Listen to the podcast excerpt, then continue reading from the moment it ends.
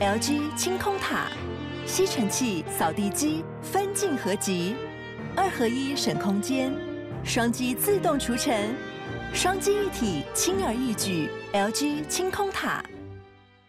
九八新闻台 FM 九八点一财经一路发，我是阮慕华。哦，这个台股轻舟已过万重山哦，在六月啊，在端午节前呢，哦，站上了万七啊，这个万八哈，甚至历史高点呢，似乎呢就指日可待了哈。那台积电的股价呢，几乎要冲六百哈，很多人很惊讶哈，说哇，这个瑞银啊，把台股呢今年的乐观价哈看到了一万九哈，同时把台积电乐观价看到七百四了。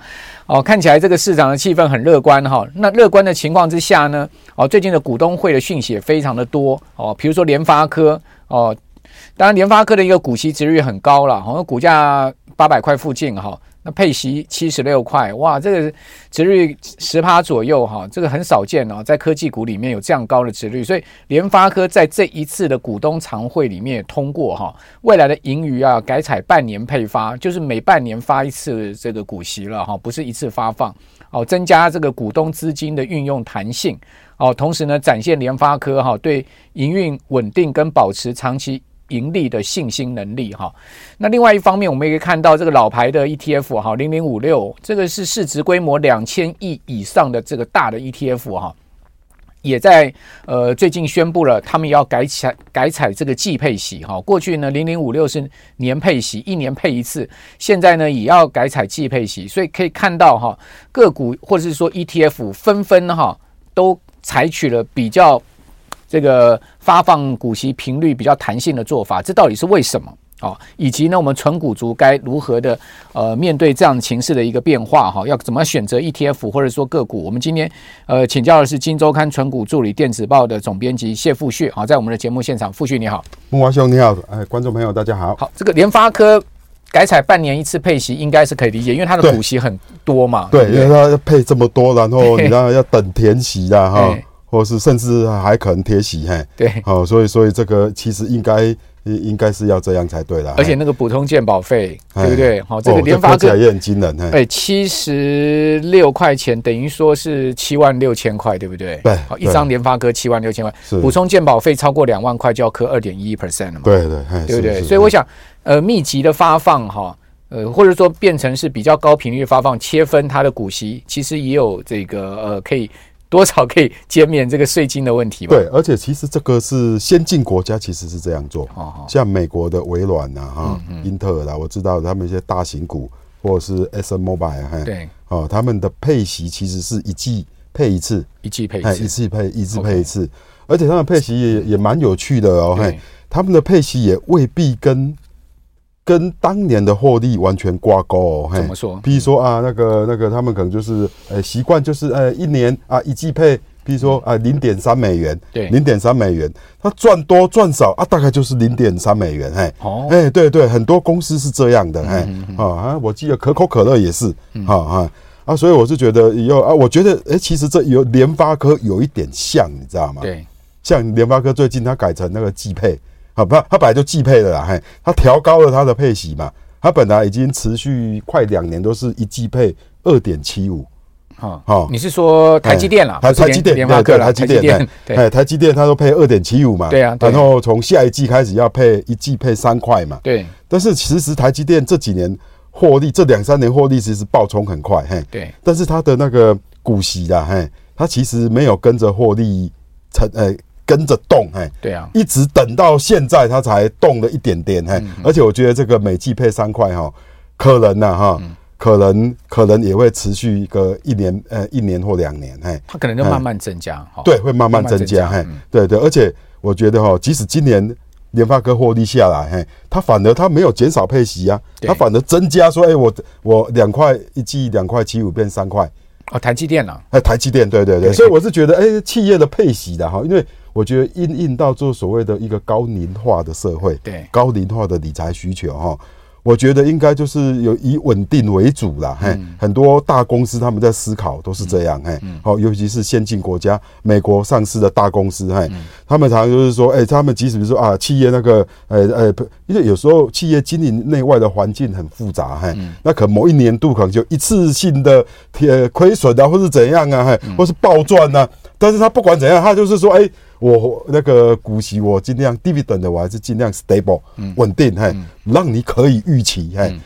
那这样我觉得可以造成什么效果？除了投资人哈，在这个所所谓比较退休族啦，哈，哈保守族在投资你这家公司，你预期你的股息可高预期之外，你对你的股价也会比较稳定。对，大家想说啊，你这有基基本的那个 dividend 的的的的基本盘，哎，所以你的股价也不会，即使遇到很大的逆风，哎，那也不会说一下子暴跌到哪里去啦。有利于纯股族，好稳定他们的持股信心。尤其大公司，我是觉得要往往要考虑这样，就像现在我们那个。我觉得我们的那个整个台湾的大型公司啊，尤其大型传产股，配息政策都要思考。嘿，像台积那个呃呃台台硕，嗯。哦，你也知道台硕是景气循环股，嘿，对啊，有时候一年 EPS 赚十块，那有时候一年变成三四块，那股息一下子好，那一下子呃很好，那不然一下子很差，嘿，哦，那这是我觉得那个投资人心里面也是七上八下，嘿，那不如说，哎。那说台台说提出一个比较稳定的鼓励政策，嗯，好，好，你不要不要说跟着，因为我们都是先跟着那个获利，比如说啊，我们获利配百分之六十五这样，我们不要不要这样说啊，大概就是一年在某个论据，譬如说啊，台塑它就我以后都是，比如说五到五到六块这样的论据，或或是一季哎一块五上下，类似这样的论据，哎，好，不一定要讲出来啊，但是你可以做出来，让大家可预期。我觉得这是一种，嗯，算是一种比较先进的公司治理的想法啦，有在在鼓励发放这样，哎，对，大家可以思考了。富旭可以对讲出了一个，就是说大家的期待了哈，就是说不管你获利好坏哈，景气循环，呃，公司营运状况怎么样，稳定的股息发放其实是很重要的。对对，对这个长期。存股族来讲，对他们的现金流的运用，哈，甚或就是说，呃，对于他们稳定持股信心来讲，都是有。尤其这很重要，长期投，因为你假如说，譬如说很多公司，哎，他们可能说啊，某一年哈，比如说金融海啸，哦，那突啊，或是一个金融危机，哎，经济大衰退，获利衰退，但是他想要股息相对稳定的话，投资人他们想说啊，那。至少他有个股息基本盘，嘿，对，好像说啊，那我我我抱着我至少有股息可领，哎，他也不会乱杀股票，嗯，哈，啊，我是觉得对对对整整个资本市场的稳定啊，嘿，是有帮助的，哎，是，大家可以从股息再做思考，所以，我觉得当然台湾的资本市市场，然后股市发展到这样一个阶段，哎，哈，我觉得大家真的要做一个一个一个更。深层次的去去思考了，嘿，是嘿，尤其又配合我们的高龄化社会的来临，对对。好，其实联联发科已经连续两年哈，它的这个现金股利都在七十块之上哈。它二零二二年的现金股利是七十三嘛，嗯，好，二零二三年就是七十六块嘛，哈，就这次要配七十六块。它二零二一年的现金股利是三七，二零二零年是十点五。好，所以你可以看到联发科的这个呃现金股利是持续在往上升的哈。那尤其是它这两年都维持在七十块之上，可能它长期哦未来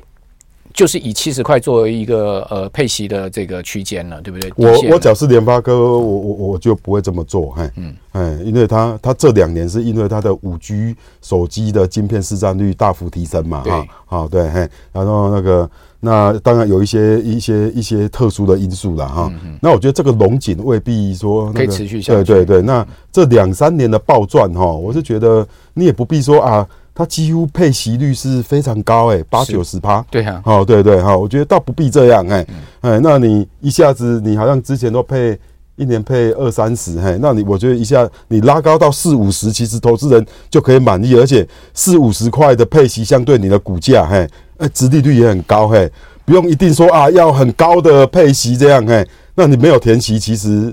我是觉得好像这个钱好像丢到水沟里去了嘿，不如你把这个哎保留你的盈余嘿，在你的账上，而不是说做做一些研发啦，或是做一些未来的一个，比如说你提炼特别盈余攻击，说啊啊，我们呃联发科以后这个这个呃提炼这笔钱嘿，哦，就是为了要发展六 G 好了，六 G 使用嘿，提炼一个特别盈余。特别盈余攻击也可以啊，嗯，好，我觉得一个这企业，我觉得一个对鼓励的政策哈，我觉得思考要多多远一点。我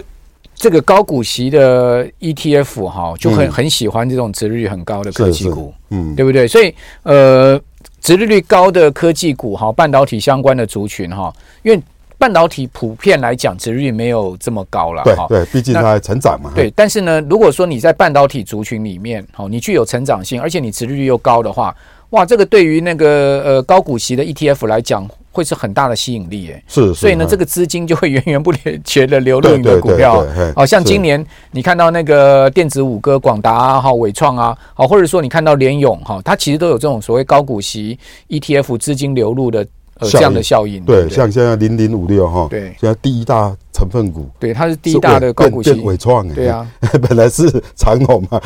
然后我觉得这个，当然这个这次纬创哈，电子五个上涨有什么 AI 的因素的，但是我觉得这个被动基金哈，对，哦，这个所谓的 ETF 哈，哎，现在这个筹码面因素也不能忽略了，哎。对对，零零八七八买了十几万张伟创啊，是啊，从零哎，从零到这个十几万张哎，是是因为伟创毕竟它虽然第一季获利不好，它去年获利很好，所以它今年配息不错嘛，对，所以会变成一个高高股利的一个标的哎，对，是是，但是假如今年伟创今年伟创它假如说那个获利又变差，嘿，嗯，那年底的时候就有一点担心了，因为它第一季几乎损益两平啊。看起来第二上半年会不怎么样，第一季只有赚零点零六元。对啊，啊，可我看第二季也可能不怎么样，除非下半年来是绝地大大反攻哎。然后我看今年、明年的股息可能会比去呃那个今年哈大幅的缩水。嘿，这个就怕说成成也这个呃所谓的 ETF 被败也 ETF，怕就是这样。现在 ETF 疯狂买进伟创哈，到时候它的股息殖利率不好，那个 ETF 疯狂卖出伟创。现在就是我们的。高股息 ETF 大概已经有十二三档了。对，莫兄，你知道吗？现在十二三档的总规模了哈，它五千亿吧？五千亿，对，占台股市值一 percent 了，哎，对，那可是举足轻重的地位。好，这个等一下我们，这个等一下我们来谈。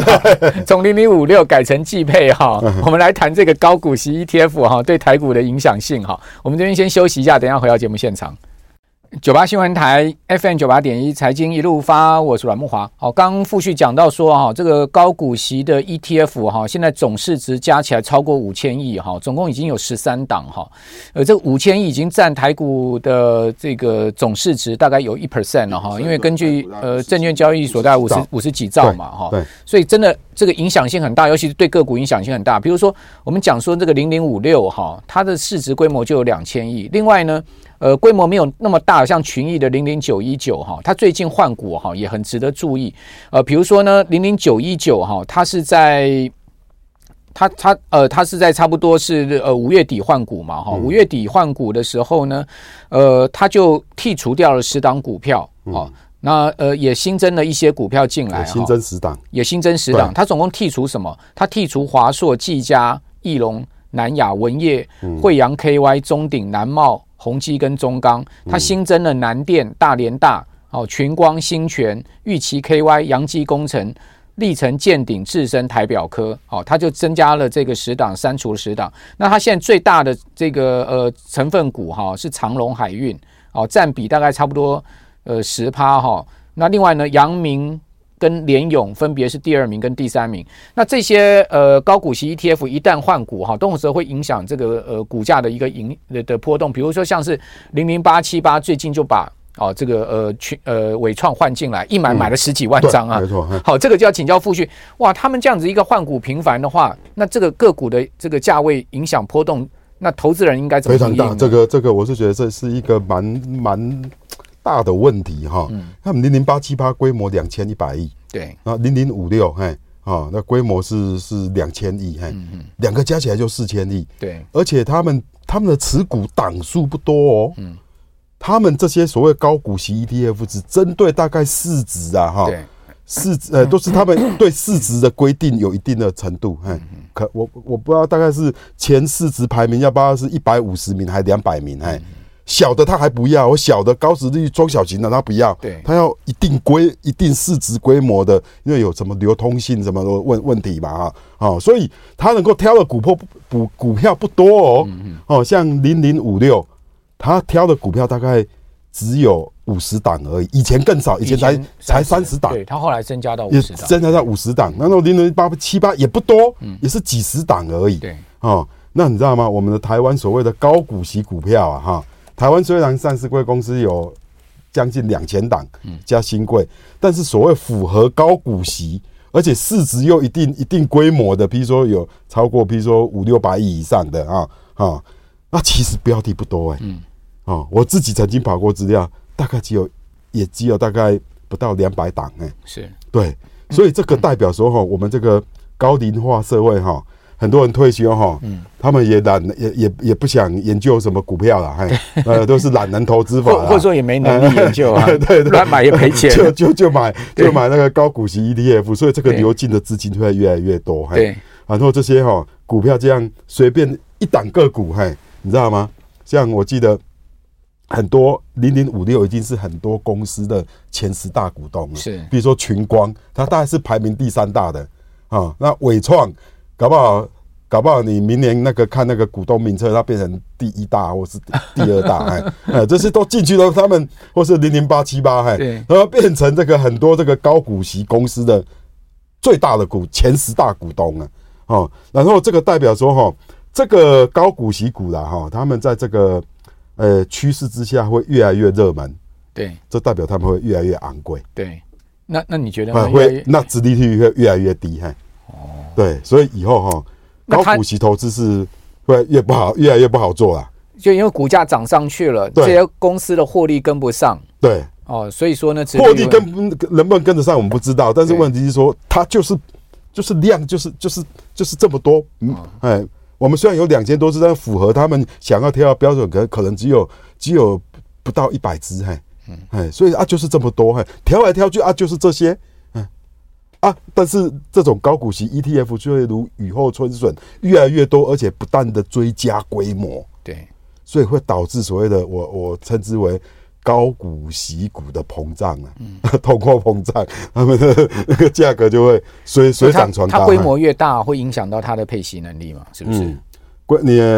其实配息能力当然是看他买进的股票，对，给他的配息啦。对啊，对啊，但大家要分配给所有受益人。对啊，对对。但是他只要规模越大，然后他当然受益人数越多，对啊，量没有那么多，只能用更高的价格买，他可能就是殖利率就会拉低呀。所以这个就是一个问题，对不对？是是，这是一个问题，这是值得注意哦。对，那我觉得想到一个一个一个解决方法，什么方法？就是说我我我发觉我们的高股息哈呃这这这十几档哈，嗯哦，挑来挑去都是那那那那那几档哎，对，那几十档。那我觉得他们忽略了台湾其实哈有一个其实中小型的高股息股哈，嗯，也不错，也很多嘿。比如说像像贵盟啊，啊，要坐脚踏车链链条的啊，啊，或者是像那个那个像什么那个地保车灯呐，啊，其实很多啦嘿，很多这种隐形冠军嘿。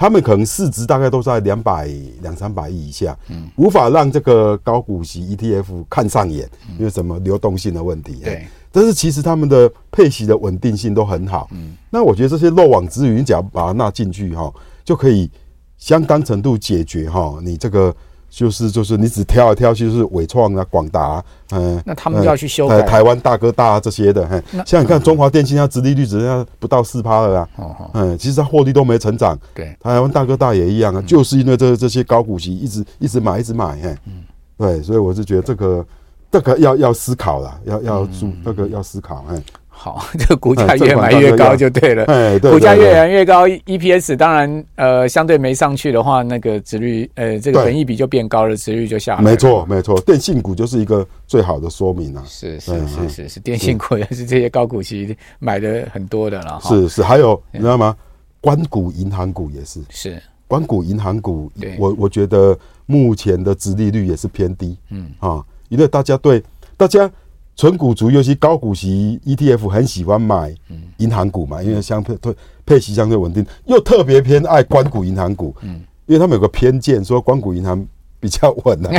对，投资人也一样，都有一个偏见啊，这个这个是政政府的，不比较，所以对于官股银行就比较就是喜啊。比如说像我来看呢，哈，比如说我是觉得，比如说中信金其实经营的，比如说比兆丰金好，嗯，好，你只要看看过去二十年的获利。好啊，其实哎、欸，那个中信基金大概是二十年前大概是一百多亿，然后现在成长到啊、呃、每年大概四五百亿的获利。那兆丰金大概是二十年前也是从一百多亿，现在获利也顶多顶多大概两三百亿，嘿，两三百亿已经原地踏步很久了。你可以看出这两家民营跟公营都是最棒的银行嘛，嘿，哎，它其实其实哈民营的其实表现那个兆中信金表现比兆丰金好，但你看股价，嗯。本益比、殖利率，嗯，兆丰金它远胜于中信金，这个就是呃投资人偏见。对，我是觉得这是一种偏见。像像像永丰金这几年也是做得不错，对对啊，对永丰金我也觉得不错，对啊，但股价也相对对对。那你说你说假如说永丰金跟跟和库金 PK，对，哎，我就觉得可 PK 搞不好会赢哦，对对。但是我觉得他他就是他就是没有办法得到在资本市场得到像。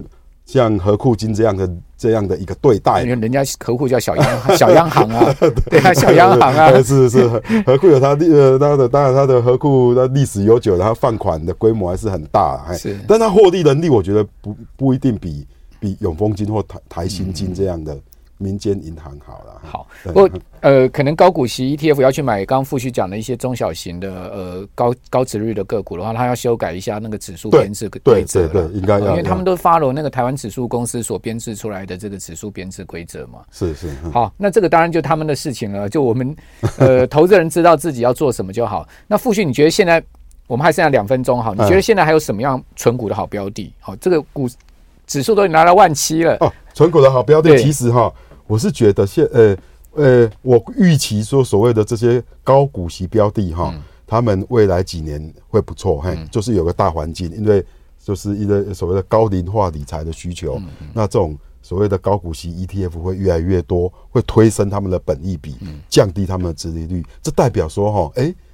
你现在开始投资这些，不管是大型的或是中小型的高股息股，你好好找的话，然后长期持有个，比如说呃。三五年，我是觉得未来的一个一个获利不错，因为先先对对会被这些对。高股息 ETF 把股价推高，我们先卡位嘛，有有这个意思啦，哎哎 对，伟创没卡在三十，现在卡七十会不会太高了？哎，像我最近呢，我那个刚才木华兄有练说那个那个群益高股息，在五月换那个嘛，哎换股的时候，我早就注意到了，而且我就早就注意到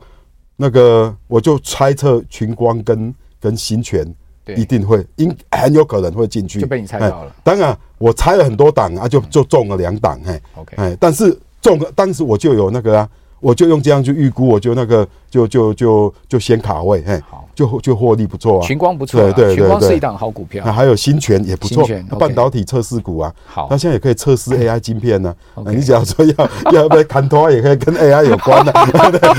好，对对，OK，这个大家密切注意高股息他们的动态了哈，因为这个资金真的画质也跟档哦。今天非常谢谢傅旭来到我们节目现场啊。